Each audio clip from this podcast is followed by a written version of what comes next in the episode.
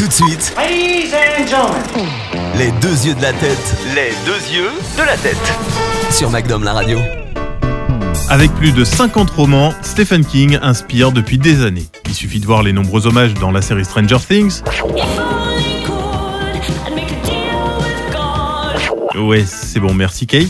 Mais Stephen King a eu droit à de très très nombreuses adaptations cinématographiques qui depuis plus de 40 ans envahissent les écrans pour le meilleur et parfois pour le pire. Histoire d'horreur, d'amitié, thriller, il y en a pour tous les goûts avec cet auteur. Dans le lot, il y a bien sûr du bon et du mauvais.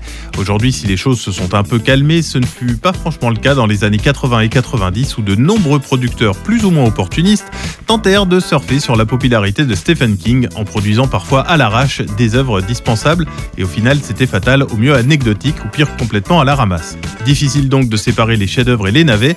Une chose est sûre, c'est un sujet passionnant et c'est justement pour cela que Stephen King méritait un grand format. Voici donc un tour d'horizon des films adaptés des livres de Stephen King, un périple entre littérature et cinéma, en compagnie de celui qui a vendu plus de 350 millions de bouquins à travers le monde, et parmi les plus réussis, en termes d'adaptation, on retrouve Les Évadés. J'espère que je verrai mon ami et pourrai lui serrer la main. Sorti en 1994, le film avec Tim Robbins et Morgan Freeman est avant tout une belle histoire d'amitié étalée sur 20 ans entre deux détenus. Un film qui a fait un complet bide au cinéma avant de devenir culte grâce au DVD et au passage télé.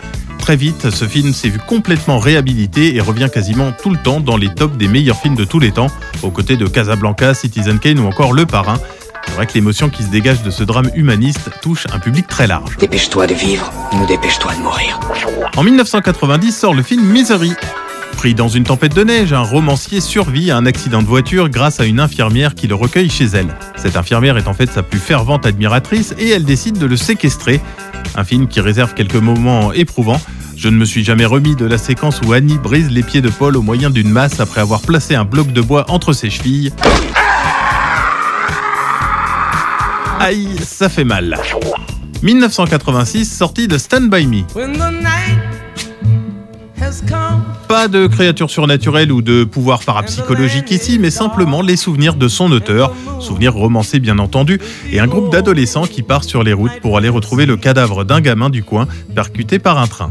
Dans l'état du Maine de 1959, ce sera donc l'occasion d'une quête initiatique, bouleversante de sensibilité et d'humanité qui prouve, à qui en doutait encore, qu'avant d'être le maître de nos cauchemars, Stephen King est avant tout un conteur hors pair. Parce que c'est con de pas vouloir se séparer de ses copains. C'est con si ça doit t'empêcher de suivre ta route. Si tu restes avec nous, tu te prendras pour un crack, mais tu seras que de la merde. Premier film non horrifique inspiré par Stephen King, on chemine avec ses gamins le long de la voie ferrée, une balade à la fois drôle et tragique, considérée comme la meilleure de ses adaptations.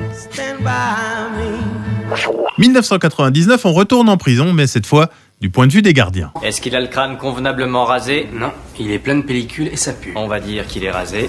Avec la ligne verte, on suit le quotidien de la petite équipe de gardiens chargée de veiller les détenus du couloir de la mort, un quotidien qui va être bouleversé par l'arrivée de John Coffey, Tu t'appelles John Café. Oui, patron, comme le café, sauf que c'est pas écrit pareil. un éléphant dans un magasin de porcelaine. La ligne verte ne fait pas dans la dentelle et prend le soin de sortir ses grosses paluches pour dénoncer les dérives de notre société, racisme, peine de mort et bêtises hiérarchiques. Je rappelle rapidement le pitch. Un géant est condamné pour le viol et le meurtre de deux sœurs. Le fait est que sa gentillesse et sa tendresse contrastent clairement avec la cruauté du crime dont il est accusé. Entre le maton chargé de sa détention et le prisonnier va se créer alors une relation pas comme les autres. Le genre de film qui marque et qui nous fait nous rappeler pourquoi on aime le cinéma. Bon, alors tout ça c'est bien gentil, mais Stephen King c'est également un maître du suspense et de l'horreur. Et si vous souhaitez avoir peur, je vous conseille un bon vieux Carrie au bal du diable. Le film, signé Brian De Palma, résiste incroyablement bien aux outrages du temps.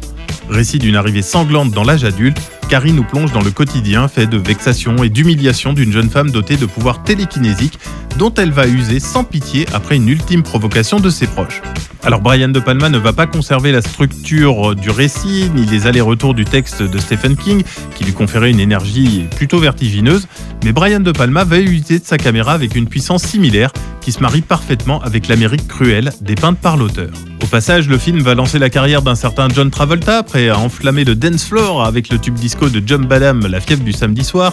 L'actrice Sissy Spacek, quant à elle, même si elle a fait d'autres films, elle sera à jamais cette adolescente prise en étau entre une puberté apocalyptique et une mère fanatique dans l'inconscient collectif des fans du genre.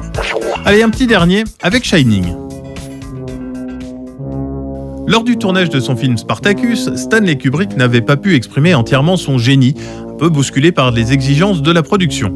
20 ans plus tard, il n'a plus rien à prouver quand il s'attaque au roman horrifique de Stephen King, Shining. Sauf que là, le réalisateur et l'auteur vont un petit peu se fâcher. Le cinéaste va décider de modifier une grande partie du roman dans son scénario. Ainsi, il occulte allègrement la question de l'alcoolisme, pourtant cher à Stephen King, pour se concentrer sur la schizophrénie, les relations familiales, les événements surnaturels et l'angoisse pure.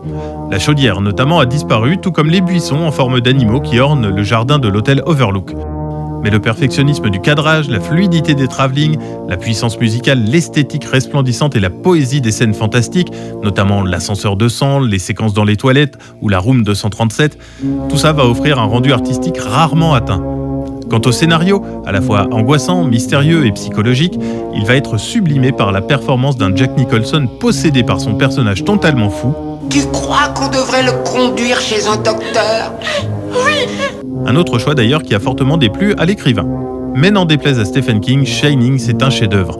Probablement l'un des plus grands films d'épouvante jamais réalisés à ce jour, avec des images iconiques, le sang qui déferle dans l'ascenseur, les jumelles, la hache dans la porte, les répliques glaçantes et ses plans révolutionnaires inscrits pour toujours dans la légende du 7e art. Il offre de plus une expérience différente de celle du livre, ce qui au fond est appréciable tant les adaptations trop fidèles s'avèrent souvent tièdes, car prévisibles si on a lu le bouquin. On pourrait passer des semaines entières à parler des adaptations de Stephen King, j'aurais également pu vous parler de ça. Mais en fait, j'aime pas les clowns, je vous invite en tout cas à les découvrir, que ce soit au cinéma ou en lecture. Les deux yeux de la tête. C'était les deux yeux de la tête. À retrouver en podcast sur magnumlaradio.com.